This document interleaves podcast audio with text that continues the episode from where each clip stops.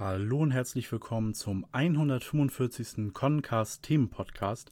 Wir reden heute über den zweiten Band von Yaiba, dem Action-Manga von Gosho Aoyama, der jetzt endlich nach Deutschland gebracht wird von Egmont Manga. Ich bin Lasse und heute an meiner Seite sind Philipp. Hallo Philipp. Einen wunderschönen guten Abend. Und auch mit dabei ist Olli. Hallo Olli. Guten Tag zusammen. Am 11. Juni 2022 ist Jaiba jetzt bei uns rausgekommen in Deutschland an einem Samstag, was ich irgendwie ein bisschen komisch fand, aber naja gut, Egmont Manga wird sich was dabei gedacht haben. Ähm, vorne auf dem Manga-Band drauf sehen wir äh, lediglich Jaiba, der äh, das Schwert entgegenstreckt. Ähm, wenn man sich im Conan-Wiki die anderen Cover ansieht, dann sieht man also, wir sind ja an den japanischen Shinso-Band-Covern dran, der Neuauflage von 2004. Und da ist das ähm, Cover identisch, bis auf diesen Kreis. Das haben wir ja schon mal letztes Mal besprochen. Den Kreis lässt Egmont Manga im Hintergrund jetzt einfach immer weg. Ähm, ich glaube, da müssen wir dann auch in zukünftigen Podcasts nicht immer drauf eingehen. Der ist halt dann im Deutschen verschwunden. Ähm, was man vielleicht noch auch sich vergleichen könnte, ist das originale japanische Cover, was sich auch im Conan-Wiki finden lässt, ähm, von der Originalveröffentlichung von 1989. Da war es nämlich ein anderes Covermotiv, nämlich Jaiba äh, an einem Strand, der so zweimal das Peace-Zeichen hält und im Hintergrund sind ein bisschen Strand mit Krabben und so gemalt. Ähm, da hat man sich scheinbar in der Shinsoban-Edition äh, entschieden, ja, beim ersten Band, da behalten wir noch Sayaka und Yaiba vom Originalcover und so. Aber hier im zweiten Band, wir wollen das irgendwie zeigen, dass es ein bisschen ernster ist und so irgendwie Yaiba da lachend, Peace-Zeichen. Das geht nicht für so eine Neuveröffentlichung, da haben wir uns jetzt diesen anderen Yaiba-Farbzeichnung rangeholt. Ähm, ja, weiß ich nicht. Ob das jetzt gut oder schlecht ist, nimmt sich für mich nicht viel, aber ähm, vermutlich ist es insgesamt besser, wenn man so ein bisschen ernsten, kampflustigen Jaiba auf dem Cover hat, als ein äh, lachenden vielleicht. Keine Ahnung. Ja, also ich sehe das genauso wie du, da kann man sich eigentlich streiten. Ich finde, der ähm, Jaiba, den wir hier auf dem deutschen Cover haben, oder auch auf der japanischen Neuveröffentlichung, ähm, der ist eigentlich sehr passend auch zum Inhalt des Bandes, während den äh, Jaiba aus der japanischen Originalveröffentlichung oder Erstveröffentlichung mit den Krabben im Hintergrund, dem Peace-Zeichen, das ist so ein bisschen, ja, ich weiß nicht, äh, hat das mit dem Bandinhalt äh, zu tun? Eigentlich nicht wirklich. Ähm, zumindest habe ich da keine Referenz gesehen. Und das, wo er jetzt das äh, Schwert in beiden Händen hält, das ist ja äh, sehr eindeutig mit dem Bandinhalt verbunden. Ähm, so als, ja, es war ja mehr ein Trainingsband, den wir hier vor uns liegen haben, so erging es mir zumindest. Ähm, und von daher finde ich das sehr passend und ja, kann dem, würde das da tatsächlich eher vorziehen. Wobei ich das mit dem, das Motiv von Jaiba mit den Krabben und den Peace-Zeichen, das finde ich auch ziemlich cool, aber vielleicht nicht so passend für diesen Band, vielleicht ja bei einem späteren Band. Ja, würde ich auch so sagen. Also mir persönlich gefällt der ernstere Jaiba mit dem Schwert auch in Bezug auf den Inhalt wesentlich besser, weil ich finde, dass von der Erstveröffentlichung, das wirkt so, ja, es ist alles super entspannt und Urlaubsfeeling und inhaltsmäßig geht es ja wirklich ans Eingemachte, muss man ja sagen. Da kommen wir später noch drauf zu. Deswegen finde ich die ja, unser Cover, sag ich mal, mit dem Schwert und dem ernsteren Jaiba-Gesichtsausdruck halt einfach passender, weil, ja, er hat ja dann auch sein Schwert, mit dem er da trainiert und dann, ja, wird das, denke ich mal, schon ernster und da passt dieser ernsthafte Blick einfach viel besser und ja. Ich muss aber noch einmal sagen zum Schluss, ich finde, der Kreis hat schon was. Also Sie hätten den Kreis auch ruhig äh, da lassen können, auch ohne Penitz, dann hätten sie ihn voll ausgemalt, aber ja, der ist ja nun nicht dabei. Aber ich wollte es gerne ein letztes Mal nochmal sagen. Beim dritten Band werde ich es wahrscheinlich nicht sagen. Auf dem Buchrücken, alles wie auf dem Cover, Jaiba 2, die Zeichen noch Mago Shaoyama, Egmont Manga und auf dem Rücken in Rot Action und ähm, wieder die Abbildung die wird sich wahrscheinlich jetzt nicht von Band zu Band ändern mit äh, Conan, Kaito Kid und Jaiba. Um in der neuen Umgebung seine Sinne zu schärfen, hat sich Jaiba ein Spezialtraining ausgedacht. Dieses beinhaltet unter anderem, dass er seinen kompletten Alltag mit verbundenen Augen bestreiten muss, klar, dass das für reichlich Chaos sorgt. Doch während Jaibas Trainingserfolge noch etwas auf sich warten lassen, lernt sein neuer Feind Unimaru gefährlich viel über das legendäre Schwert des Windgottes. Der Action-Klassiker von Detektiv Conan-Zeichner Gosho Aoyama, dieses Detektiv Conan-Zeichner, werden wir wohl auch nicht mehr los. Mhm. Da hatten wir ja beim letzten Mal auch schon drüber gesprochen, dass es ähm, so wirkt, als wäre er nicht der Autor, obwohl er ja beides ist. Ähm, aber na gut, ich glaube, da werden sich die meisten Leute nicht so viel bei denken. Ja, also ich muss ja sagen, ich finde es tatsächlich schön, dass wir hinten eine wechselnde Inhaltsangabe haben. Es gibt ja auch äh, einige, äh, naja, ich würde sagen eher wenige äh, Manga-Serien, wo hinten immer der gleiche Buchrücken draufsteht, äh, also der gleiche Text auf dem Buchrücken steht und Ah, das finde ich tatsächlich immer sehr, sehr ärgerlich, weil ja, der, ich finde, der Text, der macht auch mal schon ein bisschen heiß auf den Band, dass man ihn auch wirklich lesen möchte. Auch schon mal um, ja, den, die ersten ein, zwei Kapitelchen so ein bisschen zusammenzufassen oder so die grobe Richtung vorzugeben, worum es geht. Wenn jetzt einfach nur wieder der Text von Band 1 drauf gestanden hätte, fände ich nicht so schön. Und von daher bin ich ganz froh, dass wir hier immer eine wechselnde Inhaltsangabe auf der Rückseite haben. Und ja, das Bild und das äh, Action-Klassiker von äh, Detektiv Conan-Zeichner Gosho Aoyama ist halt so, eine, so ein Verkaufsargument, wo ich auch sagen muss, ja, ich weiß nicht, ob man die jetzt auf alle 24 Bände draufklatschen muss. Band 1 hätte wahrscheinlich auch gereicht. Ich meine, ich kenne das von zum Beispiel äh, High Rise Invasion ist auch eine Manga-Serie von äh, Egmont Manga, wo auch im, hinten immer draufsteht, ähm, von, ich weiß gar nicht, wie es genau draufsteht, vom Zeichner von äh, Arjin und dann denke ich mir auch, ja, das muss man, kann man beim ersten Band draufschreiben, aber man muss es nicht beim allerletzten Band mit draufschreiben. Da, irgendwann ist es halt vollkommen irrelevant und dann denkt man halt hinten, wenn vor allem dieses äh, Logo drauf ist und so weiter und so fort, dann denkt man halt, ja, das hat damit wirklich was zu tun, hat's aber nicht. Genauso wie man hier dann halt Kaito Kid und Conan sieht und ja, ist vielleicht auch ein bisschen irreführend, aber hm, ich kann aus Egmont Manga Sicht natürlich verstehen, dass man das so macht, aber es muss ja nicht bei Band 7 und bei Band 15 ein Verkaufsargument sein, Detektiv Conan hinten drauf zu schreiben, sondern das sollte eigentlich das Verkaufsargument sein für Band 1 und dann liest man halt entsprechend weiter, weil wenn ich, ne, Band 15 kaufe ich mir nur, wenn ich Band 14 habe und Band 14 nur, wenn ich Band 13 habe, also eigentlich in der Regel, aber ja, um da nochmal ein paar Worte zu verlieren zu diesem Detektiv Conan äh, Zeichner. Es hätte aber noch schlimmer sein können. Es hätte auch so sein können, dass Egmont Manga das so als ähm, Sticker auf das Cover tut, den man immer so abpulen muss. Ja. Und dabei immer so ganz vorsichtig sein muss, dass man nicht das äh, einreißt oder so. Ähm, das haben sie immerhin nicht gemacht. Ja, und dass man den Band am besten noch einschweißt und damit äh, Plastik, äh, äh Plastikmüll produziert. Ähm, ja, so finde ich es ganz schön. Dann, dann doch lieber so, ja, als ein Sticker vorne auf der Seite. Es gibt ja, gibt ja, geht ja auch so ein wie diese zwei, die wir hier vorne drauf haben, hätte man ja auch irgendwo links unten so einen Sticker machen können. Ähm, wie formuliert man es am besten? Vom Detektiv Conan. Äh, ja. Ich, ich weiß jetzt gar kein äh, griffiges Schlagwort, was man hätte draufschreiben können. Ähm, aber irgendwie sowas, ihr wisst, was ich meine, ne? Ja, aber sehr gut, dass sie es nicht gemacht haben. Also diese Sticker sind wirklich furchtbar. Also selbst wenn du sie abkriegst, bleibt bei mir teilweise, ich glaube bei den DVDs war das mal so, bleibt dann immer noch irgendwie so ein bisschen von diesem, dieser Klebe, keine Ahnung, Material zurück oder so, dass du das so ein bisschen abreiben kannst oder so, aber ja auch nicht so viel, um das Cover nicht zu beschädigen. Also das ist ganz furchtbar, finde ich. Wenn wir den Band aufschlagen, sehen wir da das alternative Cover. Die wechseln sich auch immer ab und anders als bei Detective Conan sieht es wohl so aus, dass wir auch immer die entsprechenden japanischen ähm, äh, alternativen Cover bekommen, was ja bei Detektiv Conan lange nicht der Fall war, hier scheinbar von Anfang an. Wir sehen hier auf dem alternativen Cover, wie Jaiba einige Karikaturen von seinem Widersacher Takeshi Unimaru zeichnet, die dann scheinbar lebendig geworden sind. Ähm, ganz nett.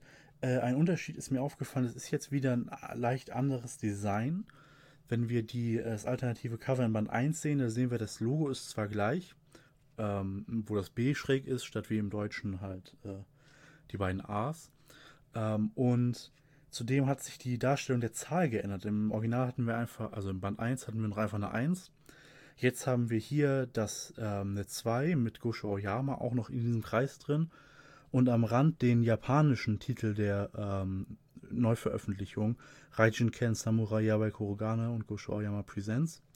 Anstatt dass wie im ersten Band Gosho Aoyama halt irgendwo am Rand steht. Ich nehme mal an, diese zwei entstammt dann dementsprechend auch aus der Originalversion von äh, der Shinsoban-Edition aus Japan und wurde dann hier in dem Band jetzt nicht geändert. Ähm, ich weiß nicht, ob das Absicht ist oder was da für ein Gedanke dahinter steckt. Ich fand es eigentlich so, wie es in Band 1 war, so mit der 1 einfach so ein Gosho Ayama dann woanders stehen, ein bisschen schöner als dieser etwas größere Kreis und dann die 2, aber nicht ganz groß, weil da muss auch noch Gosho Ayama drinstehen und das da am Rand. Also da fand ich es in Band 1 irgendwie schöner, wie es da gelöst wurde. Und wenn wir dann äh, noch eine Seite weiterblättern, sind wir im Inhaltsverzeichnis, wo wir sehen, da ist dann Jaiba 2 äh, mit der einfachen 2 äh, drin, anders als auf dem alternativen Cover. Nun gut.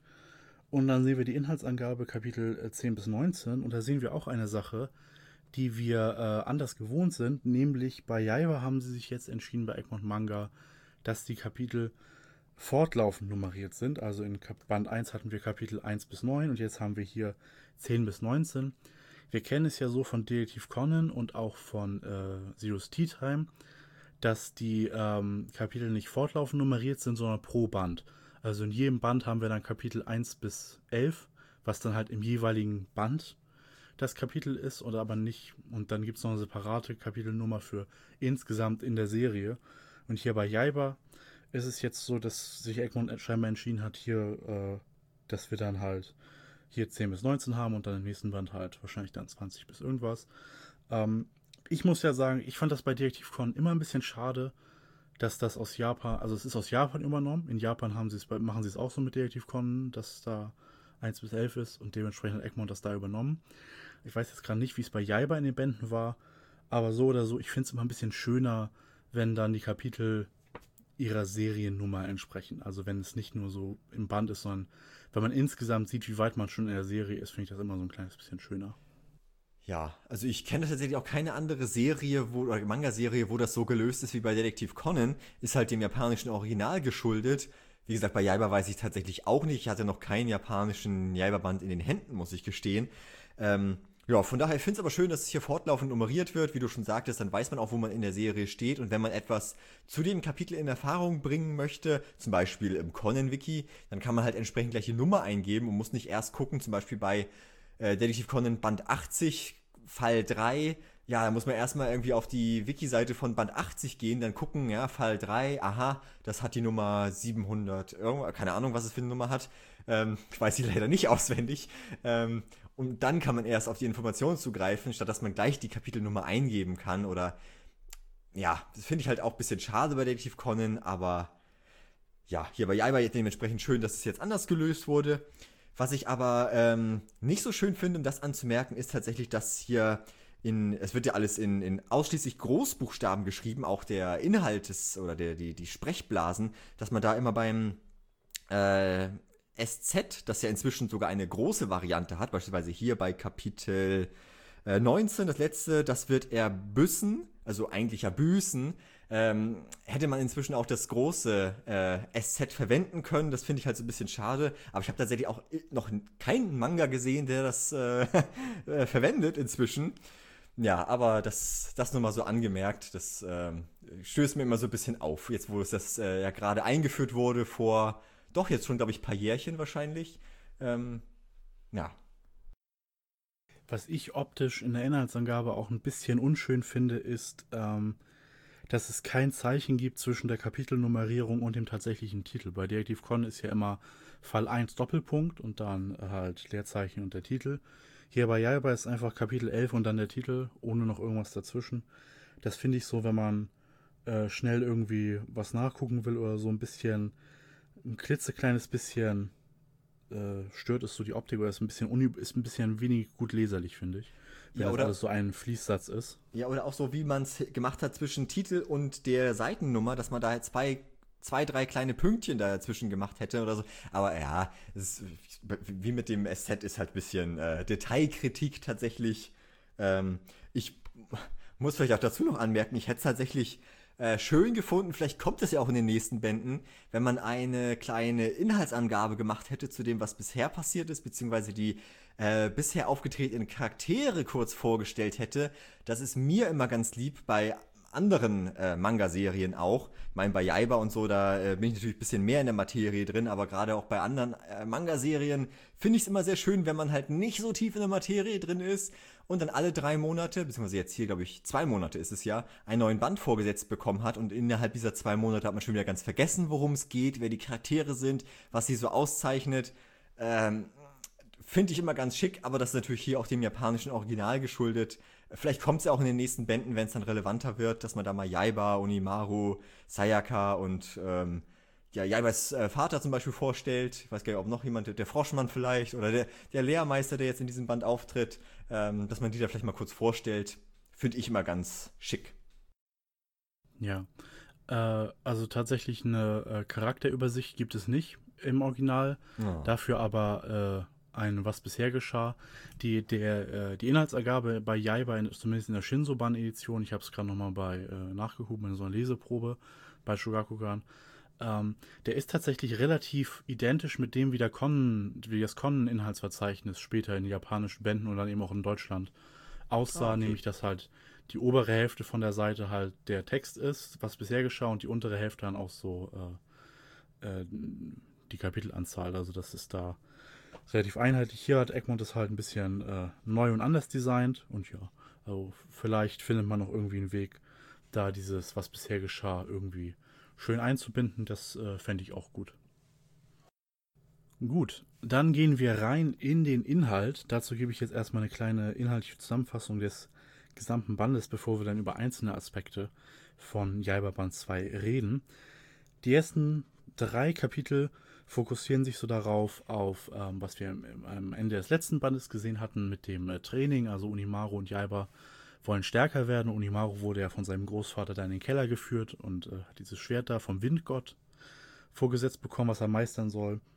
Und Jaiba macht sich sein Spezialtraining hier eben dadurch, wie wir es auf der Rückseite schon gelesen haben, dadurch, dass er alles mit verbundenen Augen macht, wo er dann äh, allerlei äh, lustige Szenen hat, auch unter anderem super lustig, wie er dann irgendwie bei Sayaka äh, ins Bad da reinkommt, während sie gerade badet und sie befummelt. Und sie dann äh, quasi wie bei Evangelion oder ganz vielen anderen Sachen ihn da so rauspuncht, dass er richtig durch die Tür fliegt und dann äh, es den großen Lacher gibt, auch wenn man jetzt so sagen muss, ne, 14-jährige Charaktere, ist, war das so nötig? Naja. Ähm, dann kommt es aber eben dazu, zu der Konfrontation in der Schule zwischen Jaiba und Unimaru. Denn Unimaru hat inzwischen das Schwert des Windgottes gemeistert, indem er den Dämon des Windgottes quasi in sich reingelassen hat und ihn nicht besiegt hat, sondern ähm, von ihm übernommen wurde, ähm, während Jaiba halt nur so äh, Training gemacht hat mit verbundenen Augen. Dadurch ist er zwar ein bisschen besser geworden mit, dass er halt, wenn Sayaka ihn irgendwie hauen will, weil er ihren Schulkameraden davon erzählt, wie er jetzt da mit ihr gebadet hat, wo er dann von hinten merkt, nee, Sayaka, so wirst du mich nicht treffen. Es trägt zwar Früchte, aber wir sehen im Kampf äh, zwischen Unimarus neuen Teufelskräften und dem Schwert des Windgottes und Jaibas Training liegen Welten dazwischen. Er kann gegen Unimaru überhaupt nichts ausrichten, der ähm, die Schule komplett verwüstet mit riesigen, äh, mit Energiewellen, Windwellen quasi. Wo wir dann jetzt hier im Gegensatz zu Band 1, wo wir ja nur so ein bisschen Fantasy hatten und irgendwie auch so ein Tiger und so erlebt mit denen zusammen und wir springen überher und Autos und so, Jetzt wird es hier wirklich richtig übernatürlich. Die übernatürlichen Elemente sind da. Ähm, Onimaru macht ernst und Jaiba ist dann erst niedergeschlagen. Danach, nach diesem Kampf, wo er dann ähm, tatsächlich nichts ausrichten konnte, sondern gerettet werden musste von Shunusuke, dem, äh, seinem Geierfreund, der hat ihn dann weggezogen, bevor Onimarus letztem Angriff von dem hätte platt gemacht werden können. Jaiba ist dann verzweifelt und so ein bisschen fast am Weinen, weil er so schwach ist. Und äh, dann kommt aber sein Vater wieder zurück, ähm, falls man nämlich gedacht hat, ach, die Szene, wo Jaiba damit mit den Tränen kämpft, weil er so schwach ist, die ist gerade ziemlich ernst. Ähm, bleibt das so ernst? Nein. Sein Vater meldet sich zurück, indem er Sayakas Hintern begrapscht. Toll, toll, toll.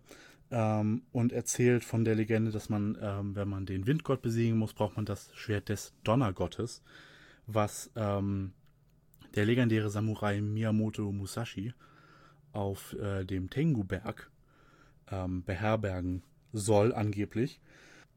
Und der Miyamoto Musashi, den sehen wir hier tatsächlich auch schon, weil ähm, das Schwert des äh, Donnergottes vibriert, quasi wenn der Windgott aktiv ist, was im Kampf zwischen Jaiba und Unimaru der Fall war. Und dann haben wir Musashi schon gesehen. Und ähm, Jaiba ähm, findet heraus, dass Sayaka weiß, wo der Tengu-Gipfel ist. Also ähm, zusammen mit dem Tiger und dem Geier brechen sie dann äh, auf und entführen Sayaka quasi was äh, sein, ihr Vater nicht so toll findet. Äh, aber Kenjuro kann ihn dann so ein bisschen beruhigen, bevor ihm einfällt, Moment, lebt Musashi eigentlich noch nach 400 Jahren? Ist ja aber auch egal.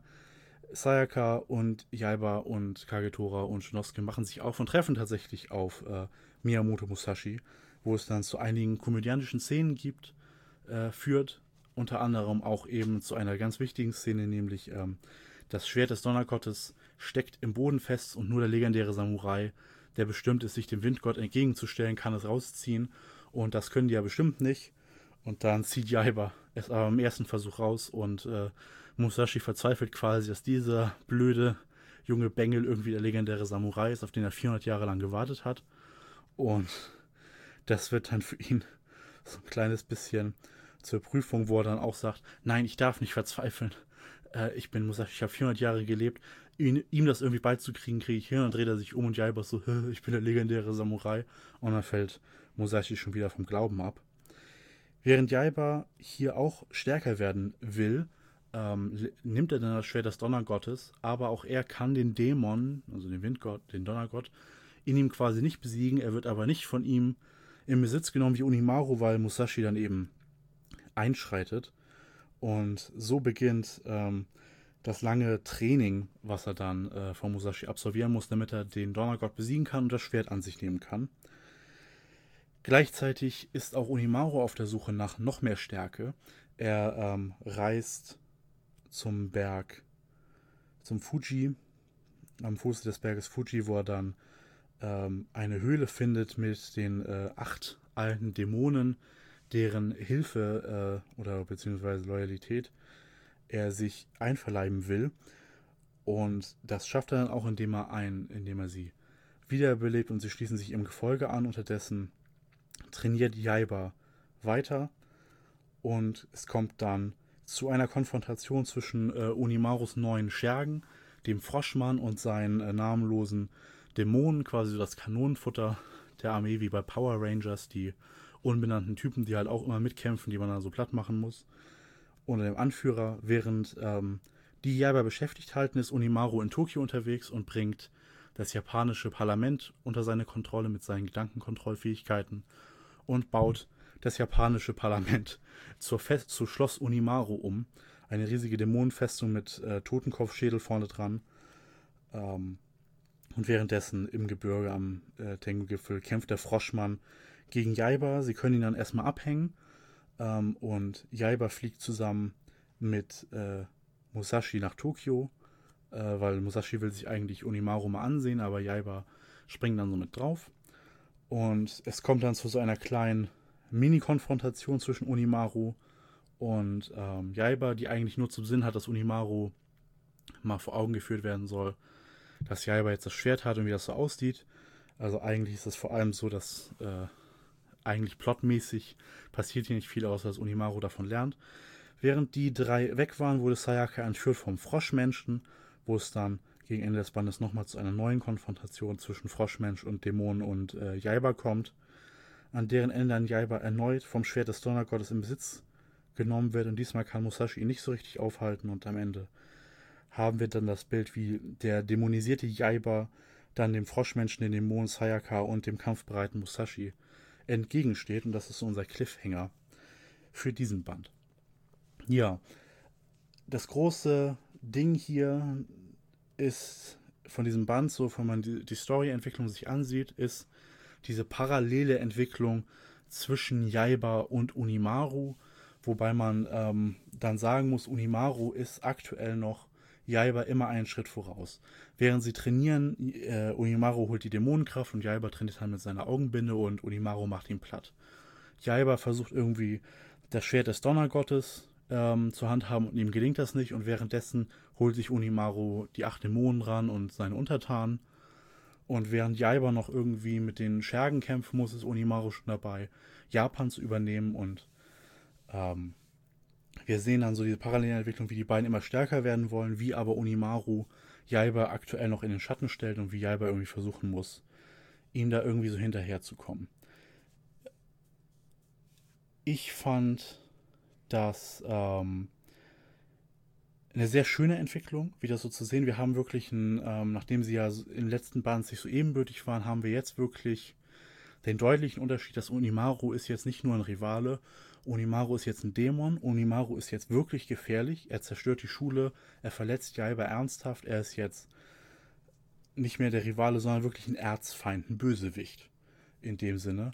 Und diese neue Bedrohlichkeit, die es dadurch bekommt, finde ich, tut der Geschichte sehr, sehr gut. Mm, ja, stimme ich auf jeden Fall zu. Man kriegt ein bisschen mehr äh, Biss in die Geschichte rein. Wobei das Ganze, ich finde, beim, beim Lesen wirkt es immer so ein bisschen auch ins Lächerliche gezogen. Vielleicht, weil Aoyama gerne ein bisschen Comedy auch mit reinpackt. Ähm, also, dass er da plötzlich in, in 0, nichts den äh, Premierminister von, von Japan überzeugt und ähm, ja, alles umgestaltet und sein Reich sozusagen äh, erschafft. Ja, natürlich vielleicht auch ein bisschen dem geschuldet, dass wir am Anfang der Serie sind und da noch ein bisschen mehr Fahrt drin ist, als dann vielleicht in späteren Bänden. Ich meine, ich kenne die japanischen oder die, die, den Gesamtmanga Jaiba noch nicht. Bin jetzt sozusagen auf dem Stand von Ende Band 2. Ähm, Finde es aber auch tatsächlich insgesamt sehr schön. Liest sich natürlich im Vergleich zu zum Beispiel Conan sehr, sehr viel lockerer, mehr so Slice of Life, nicht so ganz Slice Life, halt, halt ja, actionmäßig, so wie andere Action-Manga auch. Äh, wie gesagt, das ist für mich ein ja, klassischer Trainings-Arc. Ähm, ja, vielleicht ein bisschen mehr als das. Natürlich, wie, wie Lasse sagte, mit Onimaru, dass er neue Fähigkeiten bekommt und Jaiba versucht dem ja, hinterherzukommen. Aber ich finde auch tatsächlich sehr schön, dass ähm, Onimaru jetzt Untertan in dem Sinne hat, also dass der Kampf nicht immer eins gegen eins ausgetragen wird, sondern dass die Serie ein bisschen mehr Tiefe bekommt, eben dadurch, dass die, der Froschmann auftritt und ja, weitere Untertanen auch noch potenziell im Raum stehen und auch, dass ähm, Jaiba eben einen Lehrmeister bekommen hat und ja, das Ganze eben auch in der Charakter, auf der Charakterseite ein bisschen mehr Tiefe gewinnt, was dann sicherlich auch in den nächsten Bänden noch fortgesetzt wird, dass man da ein bisschen mehr ähm, ja, die verschiedenen Personen kennenlernt und vielleicht treten ja noch weitere auf. Ähm, ja, bin gespannt, wohin sich das dann in, in den nächsten Bänden tatsächlich entwickelt, wenn wir jetzt so ähm, Onimaru so voraus haben, ob das Blatt sich auch nochmal wendet und wie lange und ja, bin ich auf jeden Fall sehr gespannt. Mit dem Premierminister wollte ich noch sagen, das ist, ähm, also er überzeugt ihn nicht, er, er, kontrolliert ihn ja. Also wir haben ja schon vorher bei diesem Lastwagenfahrer gesehen, am Fuß des Berges, der hat Onimaru ja so ein bisschen sich über ihn lustig gemacht. Und dann hat Onimaru ihn ja wirklich äh, mit Gedankenkontrolle ihn gezwungen, ihm das zu verraten. Und so ist das auch beim Premierminister. Also er wird nicht überzeugt, er wird Gedanken kontrolliert.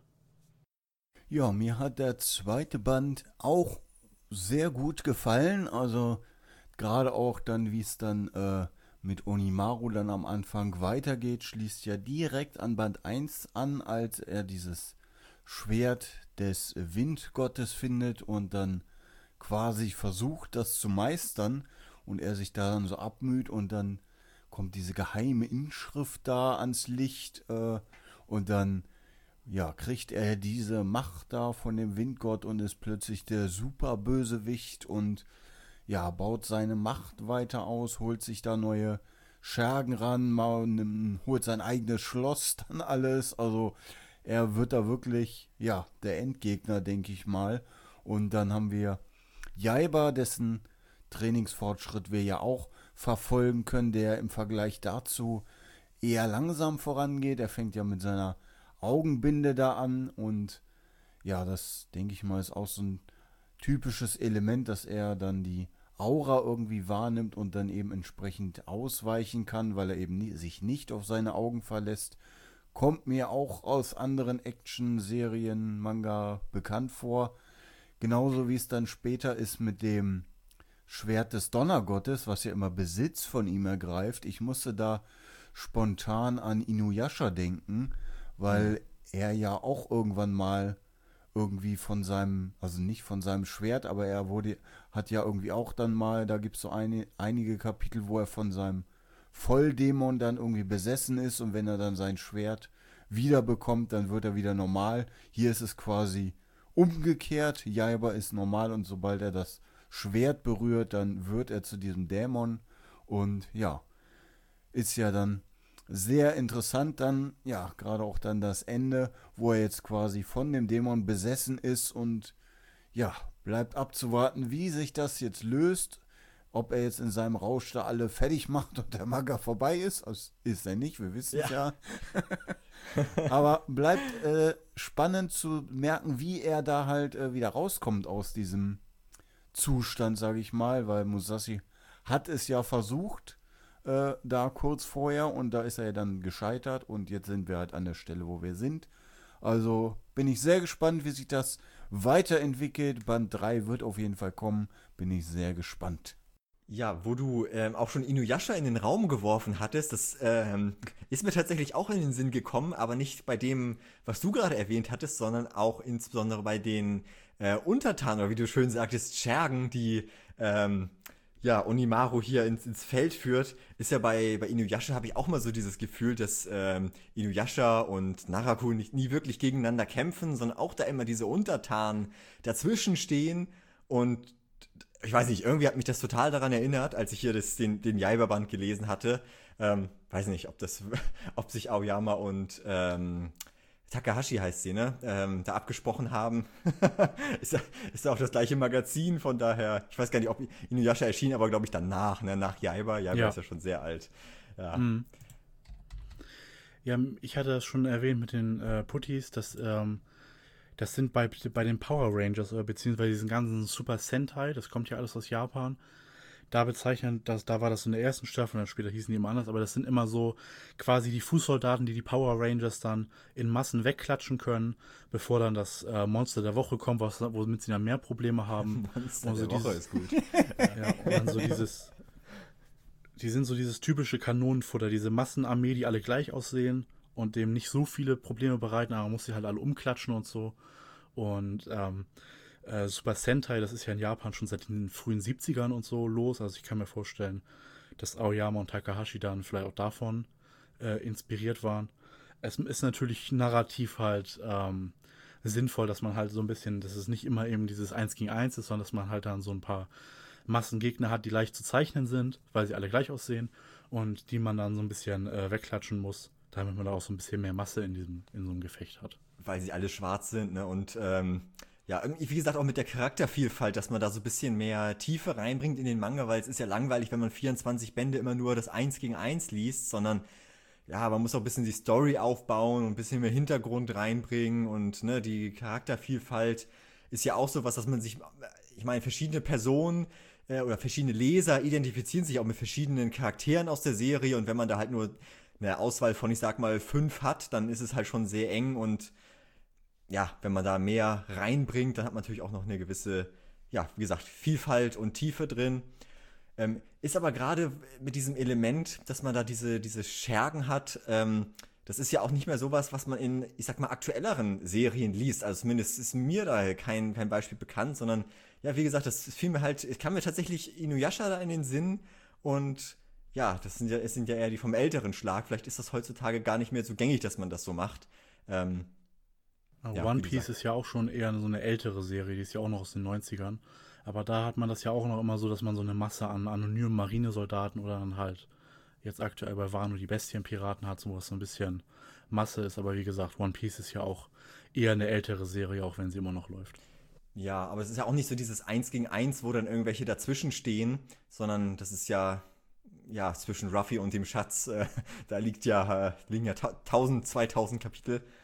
Ja klar, die, die Marine steht immer dazwischen, aber ja, ich finde, es ist ein bisschen, ein bisschen anders äh, auch noch vom, vom, von der Story her, als, als jetzt zum Beispiel Jaiba und Inuyasha. Oder der Anfang von Jaiba zumindest. Ich kann das nicht für die Gesamtserie sagen, aber ja. Hm. Wo wir gerade bei den Bösewichten sind, wir werden, wir bekommen ja hier tatsächlich den ersten äh, einzigartigen Bösewicht neben Unimaru, nämlich sein erster Scherge von den acht Dämonen, der Froschmann ähm, wird uns hier in diesem Band vorgestellt. der dann ja die Kämpfe mit Jaiba austragen muss. Ähm, wie gefällt uns denn dieser äh, erste neue Bösewicht, den wir hier in der Serie präsentiert bekommen? Ja, gut, würde ich sagen. Also ich finde es vor allem, er hat ähm, Fähigkeiten, also er kann was, ist nicht einfach nur so eine, ich sag mal, so eine Null, sondern er setzt Jaiba auch ordentlich zu mit äh, seiner Zunge entsprechend, die er da, wo er dann Jaiba durch die Gegend schleudert. Aber natürlich hat Aoyama das natürlich auch gekonnt äh, verbunden mit dem, mit dem Witzelement, dass äh, Jaiba dann einfach diese Zunge an den äh, Berg knotet und die Schergen da so gefangen sind, wo ich mir dachte, ja, das erinnert mich auch wieder so ein bisschen an die Frühzeit von äh, Kaito Kid. Ähm, einfach so typisches äh, Comedy-Element da mit drin. Ähm, ja, aber auch in, in, im Wasser auch schlagfertig, was ja so Jaiba, äh, was ja auch nicht sein Revier ist, sondern wo der Froschmann klar im Vorteil ist. Also, ja, hat was, kann was und ja, lässt sich sehen. Oder Olli? Ja, muss man wirklich sagen. Also, es war ja auch tatsächlich so, ich meine, das wird der Story geschuldet sein, aber als der Kampf im Wasser war, da war Jaiba ja, du hast es gesagt, ganz klar unterlegen und wenn da nicht zufällig äh, sein Schwert von oben ins Wasser gefallen wäre, oder weil es da draußen mit den normalen Schergen, sag ich mal, äh, zu was kam, dann äh, hätte er sein Schwert ja nicht äh, bekommen und sich im Wasser gegen den Froschmann verteidigen können und dann wäre die Story wahrscheinlich zu Ende gewesen. Vielleicht ein Ausweg von Aoyama, wenn Jaiba nicht so gut gegangen wäre. Aber da hat man es dann halt gesehen. Also, ja, wenn man als Landwesen, sag ich mal, gegen etwas im Wasser kämpft, ist man schon ganz klar im Nachteil. Und ja, auf jeden Fall äh, auch gut finde ich, dass der Froschmann, ich sag mal, wirklich auch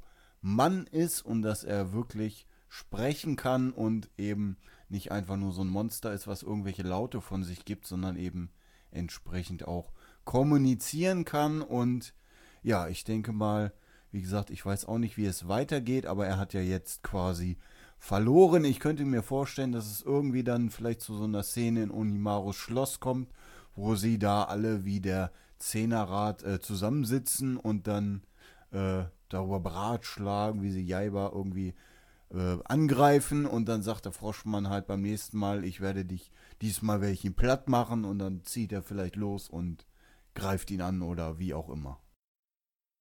Und gerade die Szene ähm, mit äh, Sayaka und dem Froschmann, wo er sie entführt hat. Und dann haben sie so ein bisschen Gespräch und sie haut ihm dann so rein, wo er dann sagt, ach, zum Mädchen bin ich immer nett und dann sagt sie, ja, das sind genau die Typen, die nie eine abbekommen. Wo er dann auch sie so ein bisschen anstarrt. Da sieht man, der, also der Froschmann, der hat schon wirklich Persönlichkeit und ähm, auch eine gewisse, auch ein ordentliches Quäntchen ähm, Comedy, was äh, eine ganz gute Balance findet, weil ab diesem Band, im letzten Band war es ja noch so ein kleines bisschen so, aber spätestens ab diesem Band geht Unimaru ja jegliche Comedy abhanden. Äh, also Unimaru ist jetzt nicht mehr irgendwie komödiantisch lustig unterwegs in, in, den Kämpfen, wenn da irgendwas passiert, anders als im ersten Band, sondern Unimaru ist jetzt hier wirklich voll ernst und dann diese Comedy, die man dann reinbringt, kommt nicht mehr aus seinen Szenen, sondern jetzt eben zum Beispiel aus den Szenen äh, mit dem Froschmann zumindest im Kampf. Und das ist natürlich auch so eine Sache mit der Comedy. Philipp hat es gerade schon angesprochen.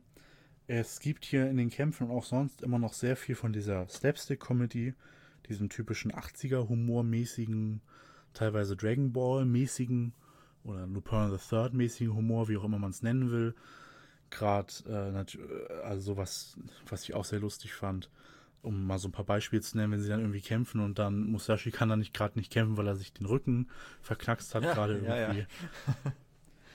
Oder ähm, was dann auch so ein bisschen mh, hm, ist, sind diese ganzen sexuellen äh, Gags mäßig dann eben auch im Kampf, wo dann eines der eine der Untertanen Sayaka versehentlich so an die Brust krapscht und dann plötzlich kann sie ihn doch, weil, weil sie ist dann nicht mehr normales Sayaka, sondern sich dann Sayaka quasi so im Comedy-Modus, wo sie da einem sofort äh, eine runterhauen kann.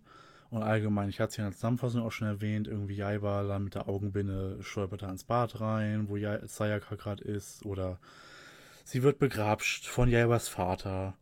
Oder Jaiba hat dann halt ihre Unterwäsche mitgenommen und ihre Schuluniform, was ich dann aber auch wieder lustig fand, wo sie ihn dann fragt, warum, warum ausgerechnet meine Schuluniform? Und Jaiba dann sagt, die magst du doch am liebsten, du trägst sie doch immer. äh, was natürlich wieder ein ja. wieder besser, guter Humor ist, weil es so mit nicht einfach nur was Sexuelles ist, sondern auf Jaibas Unwissenheit so anspielt. Ähm, insgesamt, ja, bei den Kämpfen ist das vielleicht, ist das noch eine gute Balance. Ich fand es in diesem Band noch so ganz gut. Ich kann aber auch sehen, wenn es ein bisschen zu viel Comedy wird, dann kann ich mir auch vorstellen, dass es bei den Kämpfen schnell ähm, vielleicht ein bisschen lästig wird beim Lesen. Aber so insgesamt finde ich, dass hier die Comedy noch ein ganz gutes Maß gefunden hat. Nur halt diese typischen, was auch im frü frühen Dragon Ball natürlich drin ist. Und ich meine, das hat, ich meine, wir sind Ende der 80er. Es gibt, wir müssen uns zurückversetzen in diese Zeit was ist damals das Größte, was es in Japan gibt, überhaupt in diesem ganzen Genre, das ist Dragon Ball. Und Dragon Ball beeinflusst alles gerade. Und dementsprechend auch diese Art von Humor. Wir hatten es am Anfang mit Dragon Ball mit Bulma dann irgendwie und was Son Goku da auch alles im frühen Dragon Ball mit ihr gemacht hat und jetzt hier halt mit Sayaka. Das ist halt Produkt seiner Zeit. Aber diese Gags sind heutzutage ein bisschen, da muss man so ein kleines Sternchen dran machen und sagen, hm, das war damals noch ein bisschen anders. Ja, ich finde es vor allem auch, also mm, ja, mit der, mit der Comedy finde ich tatsächlich so eine Sache. Also ich finde es auch immer ganz amüsant, mal zwischendurch dann so ein paar Gags drin zu haben, wie ich schon sagte, wenn die Zunge da um den Felsen gebunden wird. Finde ich ultra lustig, so also im Eifer des Gefechts. Ähm, sollte da aber nicht überhand nehmen. Und gerade auch diese Szene im Bad am Anfang, ja, also komm, muss jetzt wirklich nicht sein eigentlich. Wie du sagtest, diese sexuellen Anspielungen, ähm, war damals vielleicht auch noch ein bisschen anders in den 80ern. Ähm, heutzutage, ja, ja, ist es eigentlich eher nicht mehr so äh, angesagt, würde ich mal sagen. Eher schon abfällig. Äh, weiß ich nicht. Ich weiß ja nicht, wie es im, im, im, in der heutigen Manga-Szene in, in Japan so ist, aber ja, man muss da tatsächlich wirklich auch versuchen, so eine gute Balance zu finden, finde ich. Gerade weil du ja, wie du auch schon sagtest, Onimaru ist halt sehr ähm, ja, mutiert von ja, normalen Schüler, normalen Menschen zu halt dem Ultra-Bösewichten in ganz kurzer Zeit. Und da dann noch diesen, diesen Witz mit reinzubringen immer, mm, ja, das kann auch nach hinten losgehen, muss man halt tatsächlich aufpassen, wie man das dosiert. Ähm, ja, ich hoffe, dass, äh, wie, wie, Lasse auch schon sagt, ich hoffe, das nimmt nicht überhand und wird an guten Momenten eingesetzt. Gerade in Verbindung mit Onimaru sollte man es vielleicht sein lassen, wenn man dann schon diesen ich sag mal, eher krassen Charakterwechsel hat, der natürlich erklärt wird durch das Schwert. Ähm, aber da sollte man vielleicht dann weniger auf Comedy setzen, sondern das dann vielleicht eher bei Sayaka lassen oder ja. Ja. Musashi ist ja auch eine neue Figur, die äh, sehr viel Comedy reinbringt teilweise. Ja, das stimmt. Musashi ist ja auch sehr, ähm, ja, mit, mit dem Rücken und so. Das sind halt gute Witze, die man halt mal so zwischendurch bringen kann. Wenn man, ah, ich kann jetzt nicht kämpfen, mein Rücken, ah. Ähm, ja, das, das passt halt, ist auflockern zwischendrin, aber. Sehr lustig fand ich auch, wie sie so als erstes Training sein Haus wieder aufbauen mussten, wo er, ja, ja, genau. quasi ausnutzt. Oder was mir auch gut gefallen hat, war dann, als Jaiba dieses Schwert da rausgezogen hat und da hängt noch dieser Arm von dem Donnergott dran und er sagt, ah, der stört einfach, nimmt den so weg und wirft ihn weg und Musashi so, oh nein, wie kannst du nur, der heilige Arm? War wirklich sehr gut. Aber ansonsten muss ich auch sagen, äh, was Onimaru betrifft, äh, würde ich sagen, da fehlt äh, auf jeden Fall äh, zu, zu Recht die Comedy. Da sollte sie auf gar keinen Fall sein, weil Onimaru ist jetzt wirklich der ja ultimative Bösewicht, der da rumläuft und alles zerstört und ja auch als er sich auf diesen Weg da gemacht hat zu dem Tempel, da hat er ja, äh, gut, es war nur eine Schlange, aber da hat er die Schlange mit einem Hieb so kaputt gemacht und zerstört. Und ja, da, also jetzt Onimaru würde ich auch sagen, er ist absolut böse, da gar keine Comedy mehr mit rein. Und das würde ich dann auch von den anderen, ja, Dämonen übernehmen lassen. Jetzt haben wir schon den Froschmann und ich denke, die anderen werden auch alle noch ihren äh, Namen dann bekommen. Er hat ja ein paar mehr erweckt.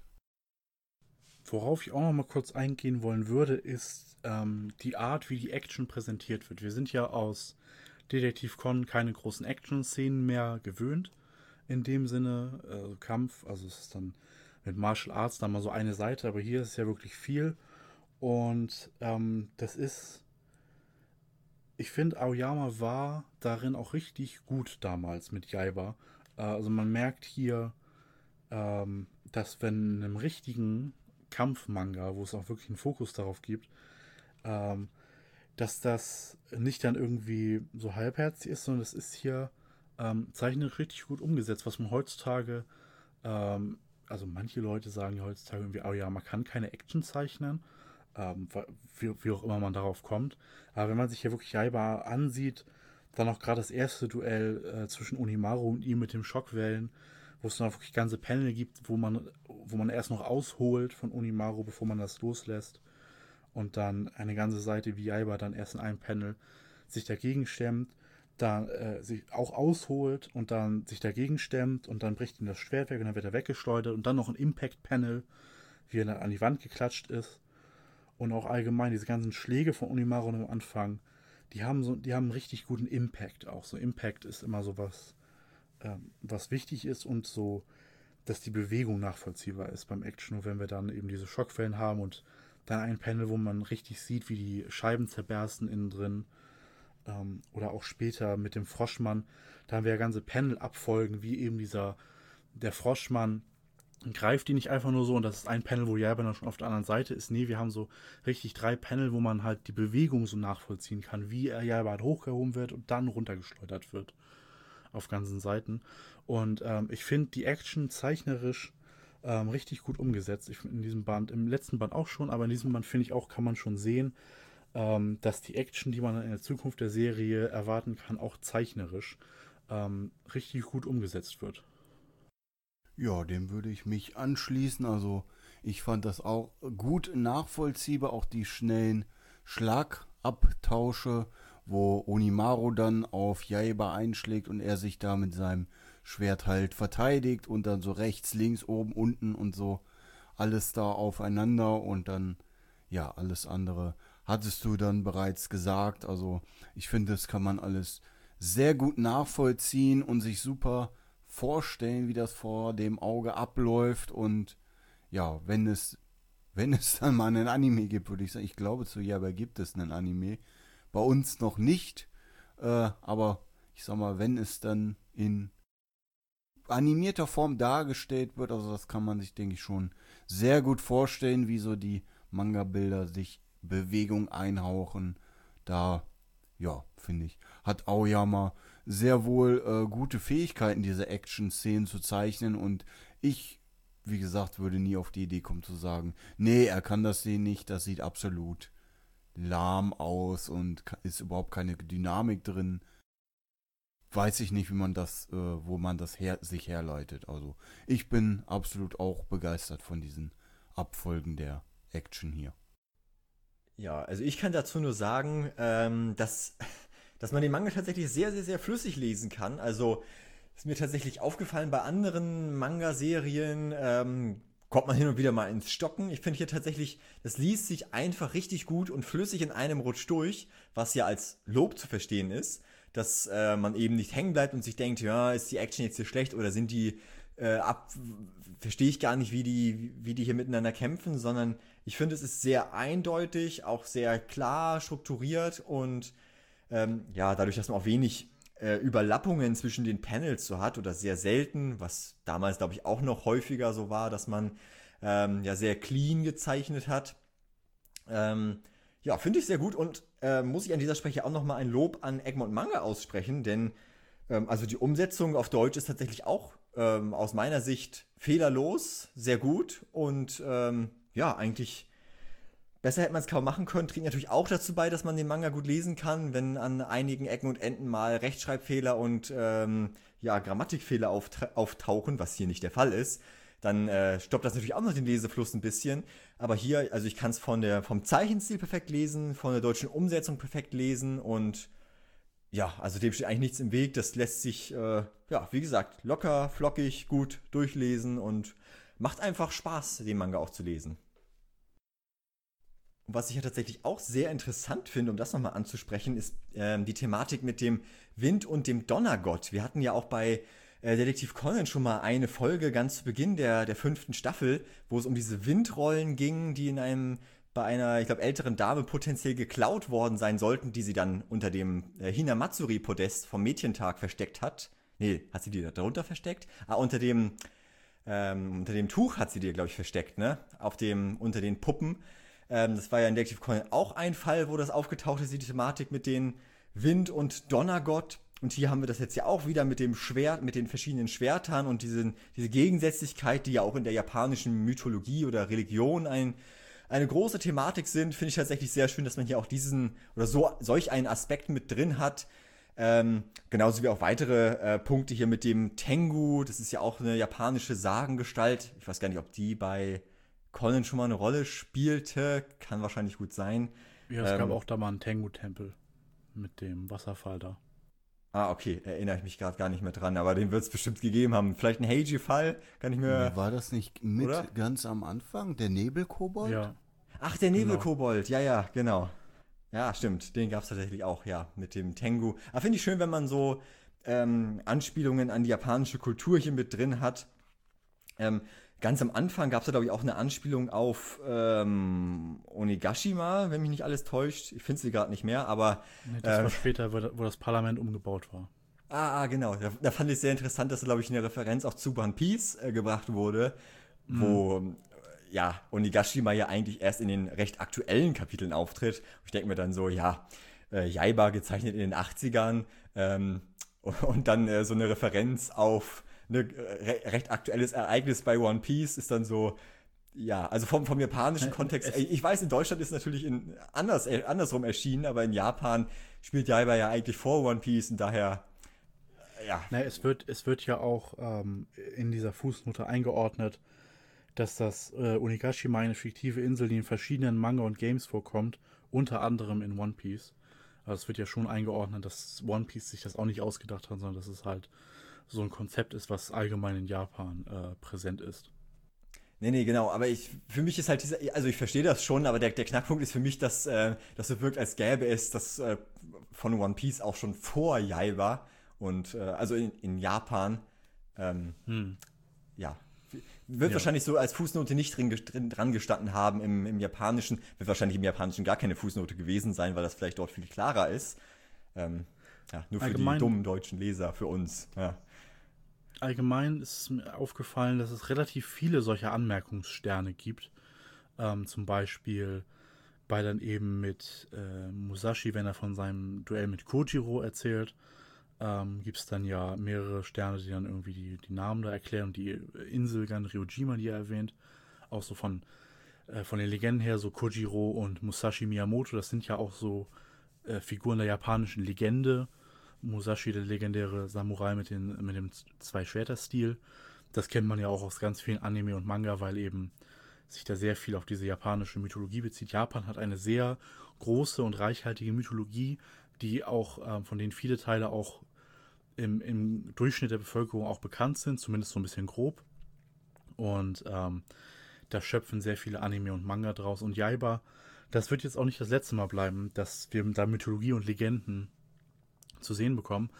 Aber es gab zum Beispiel auch Sterne, dann zum Beispiel, wenn der Begriff ähm, da steht mit, äh, wo er auf dem Schwert stand, irgendwie muss den Weg für Äonen folgen und dann wird Äonen irgendwie mit einem Sternchen auch nochmal erklärt wo ich mir dann so dachte, hm, musste das jetzt sein? Also auch, dass man Shinjuku irgendwie da erklärt, dass das der Sitz des Parlaments ist, was man sich ja denken kann, weil man ist in Shinjuku und dann sieht man das Parlamentsgebäude, wo auch steht das Parlamentsgebäude. Musste man da jetzt wirklich ein Sternchen machen mit so Parlamentsbezirk? Also ja, weiß ich aus dem Kontext. Ähm, so manche Sternchen fand ich ein bisschen, äh, also bei manchen Sternchen dachte ich mir, mh, hm, das vielleicht jetzt war jetzt nicht so nötig. Das ist mir Nö, beim Lesen also, auf jeden also, Fall aufgefallen. Ja, ja, also ich, also ich finde es tatsächlich nicht unnötig. Ich finde das tatsächlich ganz hilfreich an der einen oder anderen Stelle. Ich kann aber auch verstehen, dass du das vielleicht ein bisschen viel findest. Ich fand es ähm, okay und auch gerade teils sehr informativ, gerade wenn wir hier auch mit ähm, Musashi Miyamoto, als er sich vorstellt und dann halt die Referenz da ist zu dem japanischen, was war es, äh, Schwertmeister oder so. Ähm, finde ich gut, wenn man da so noch Zusatzinformationen gibt, die man halt als deutscher Leser dann nicht hat. Natürlich, wenn, wenn man dann damit anfängt, dann kann man natürlich an sich fragen, muss man denn jedes Mal, wenn dieses äh, Schwert mit dem Windzeichen da drauf ist, muss man das denn jedes Mal erklären oder jedes Mal dazu schreiben? Und muss man das bei Band 3 auch wieder machen, bei Band 4 auch wieder machen? Wahrscheinlich wird es so sein. Mit Shinjuku, ja, ja, da wäre ich dann auch eher in der Richtung, dass man das nicht hätte mit einem Sternchen markieren müsste, aber vielleicht im Zweifel lieber ein Sternchen zu viel als ein Sternchen zu wenig. Hätte ich jetzt so gesagt als Referenz. Also das, mit, das mit Äon ist natürlich schon richtig, ist ja natürlich ein bisschen extremeres Beispiel, was mir vielleicht auch noch aufgefallen ist, weil es halt, Äon ist halt ein deutsches Wort. Also, ja. ne, dass man das jetzt noch irgendwie erklärt, hm, aber zum Beispiel sinnvoll, sehr sinnvoll fand ich es, ähm, als Unimaru da diesen äh, Stein findet mit dem Seil umschlossen und dann irgendwie sagt, die halten sich wohl für schlau und das nicht weiter kommentiert und da dann aber ein Sternchen kommt, wo drin, wo das dann erklärt wird, dass diese Seile halt böse Geister abhalten sollen. Das, das, das ist so ein Moment, da finde ich das richtig passend, weil das ist ein Moment, da geht Unimaru auch nicht weiter drauf ein, weil, weil wenn man das in Japan liest, ist einfach klar, das weiß jeder mit dem Seil da irgendwie. Und an der Stelle da so ein Sternchen setzen, das ist zum Beispiel so eine Stelle, wo ich das richtig gut finde, das stimmt. Ja, und auch unerwartet kommt. Also da hat man wirklich das Gefühl, dass da Personen am Werk waren in der deutschen Umsetzung, die Ahnung davon haben, die sich auskennen. Ähm, und genauso muss es tatsächlich sein. Also auch zwischen den Zeilen lesen, wenn etwas nicht bekannt ist für den deutschen Leser oder halt Fragen aufwirft, warum halten die sich jetzt für schlau? Weil das wäre dann die Frage, die offensichtlich wäre, sondern einfach das gleich zu umgehen und äh, vorwegzugreifen, indem man das entsprechend erklärt, finde ich halt richtig gut gemacht. Und auch ähm, Später, als ähm, der Froschmann ähm, Sayaka entführt hat, gibt es da so eine Notiz, die sie ähm, an das Haus geheftet haben. Und da steht halt nicht der japanische Text drauf, sondern man hat tatsächlich den Text da dann wegretuschiert und den deutschen Text auf, der, auf den Zettel raufgeschrieben. Ähm, was natürlich auch nochmal zum Lesefluss beiträgt, dass man nicht ein Sternchen hat, wo dann halt ne, das nochmal klein irgendwo unten drunter geschrieben wird, sondern dass man tatsächlich diesen Zettel hat und da steht das tatsächlich im, im deutschen Text drauf. Ähm, Finde ich tatsächlich auch hier gut gelöst, dass man da nicht aufs Sternchen ausgewi ausgewichen ist, sondern sie tatsächlich direkt auf den Zettel raufgeschrieben hat, als eine der wenigen Ausnahmen, wo man ja sonst die, ja, das japanische, die ganzen äh, Soundeffekte und so sonst eigentlich so, so hat stehen lassen und auch den ganzen Text, der da so mit drin steht. Wenn wir dann nach dem Cliffhanger mit dem wütenden Jaiba wo übrigens diesmal gar nichts steht am Ende, also kein Jaiba Band 2 irgendwie Ende oder Fortsetzung folgt oder so. Nachdem es im letzten Band ja mit dem Japanischen übernommen wurde, halb, steht jetzt hier gar nichts. Mal sehen, ob sich das noch irgendwie ändert. Dann zwei leere Seiten und danach noch die Egmont Manga typische Werbung, Detektiv Conan, toller Manga, Zero's Tea Time mit keinem Leerzeichen toller Manga. Tea und Time, ja, auch toller Manga.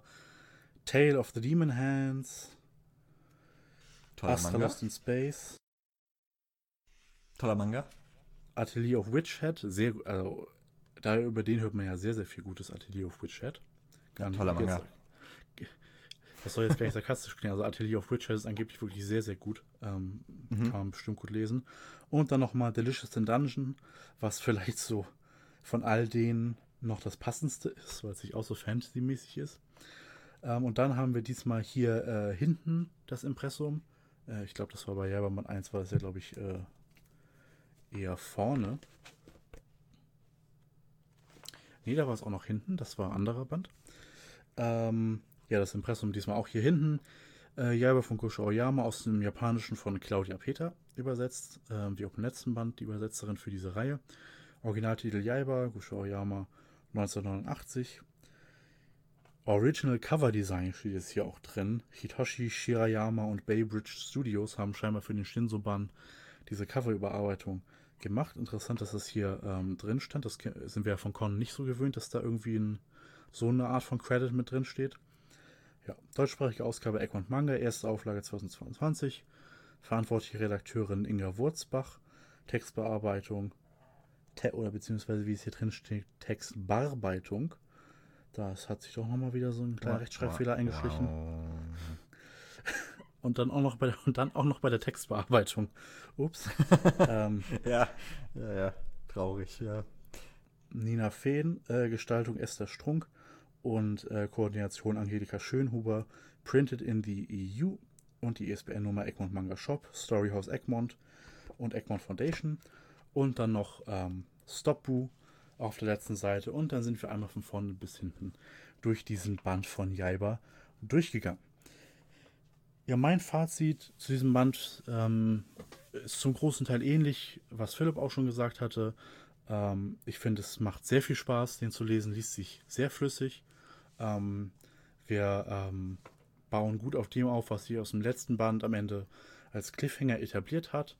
Da bauen wir gut auf, wir entwickeln das weiter und es gibt ein bisschen Foreshadowing auf die Zukunft, weil einerseits werden hier die anderen Dämonen, äh, wir sehen halt erstmal nur den ersten, aber es sind acht Dämonen, das wissen wir jetzt schon.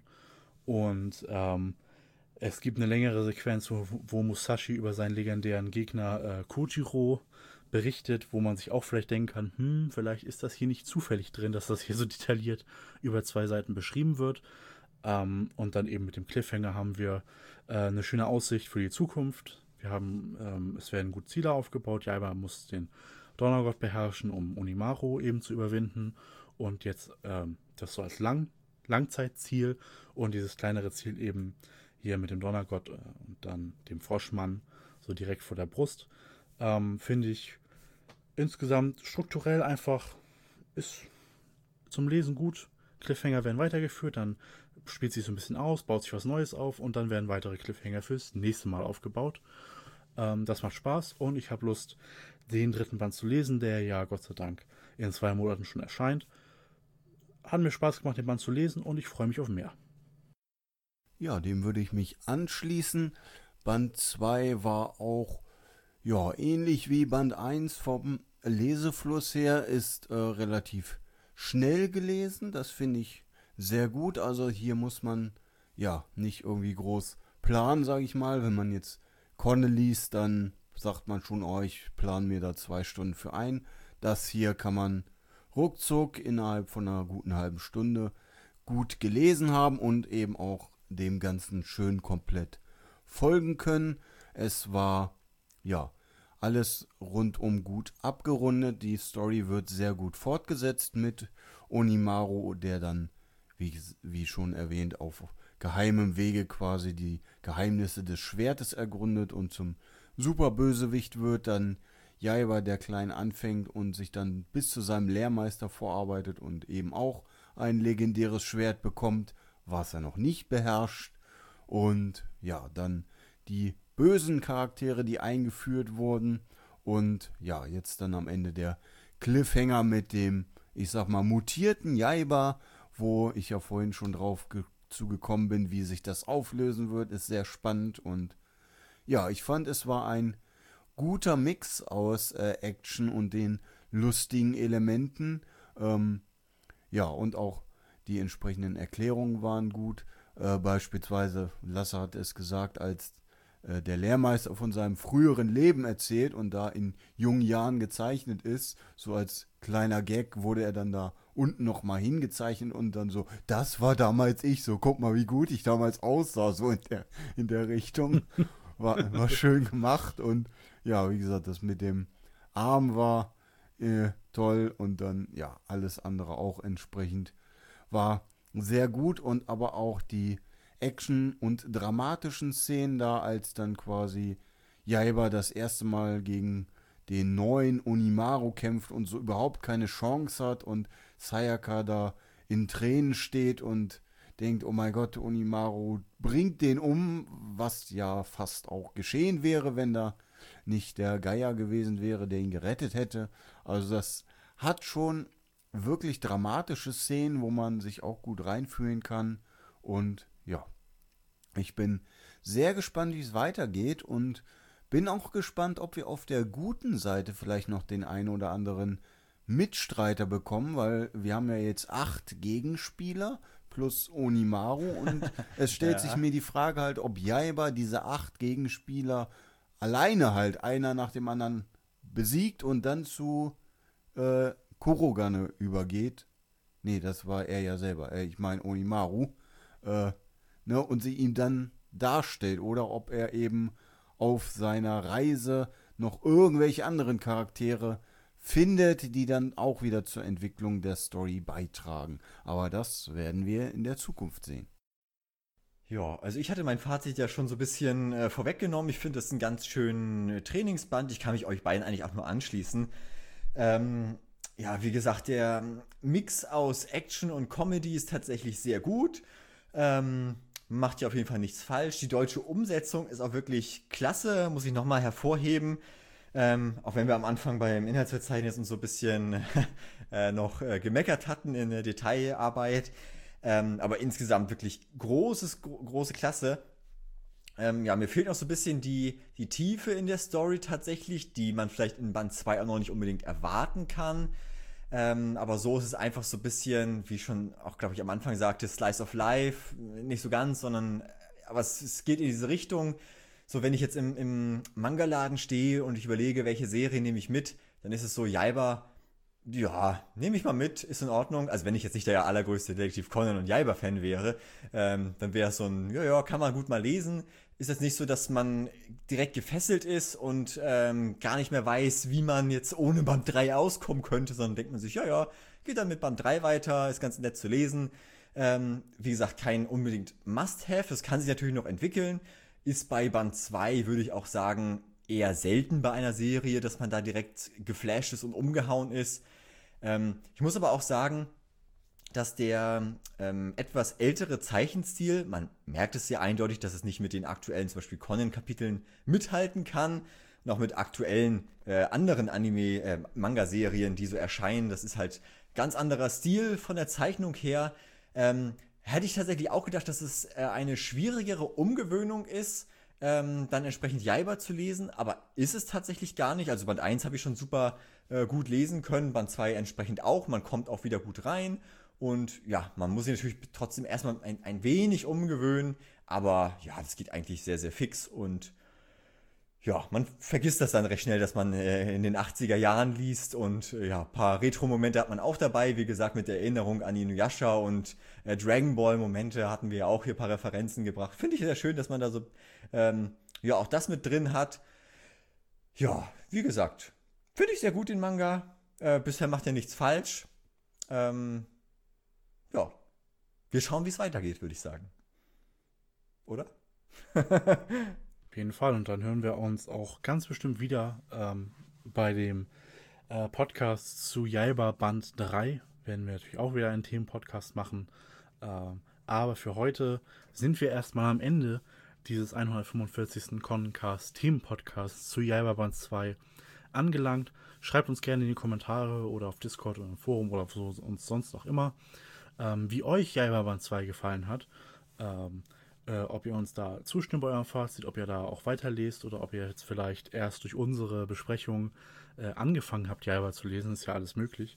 Ähm, das würde uns sehr interessieren und wir freuen uns auf jeden Fall, wenn ihr diesen Podcast bis zum Ende gehört habt und auch weiter äh, mit uns diese Reise durch Jaiba macht.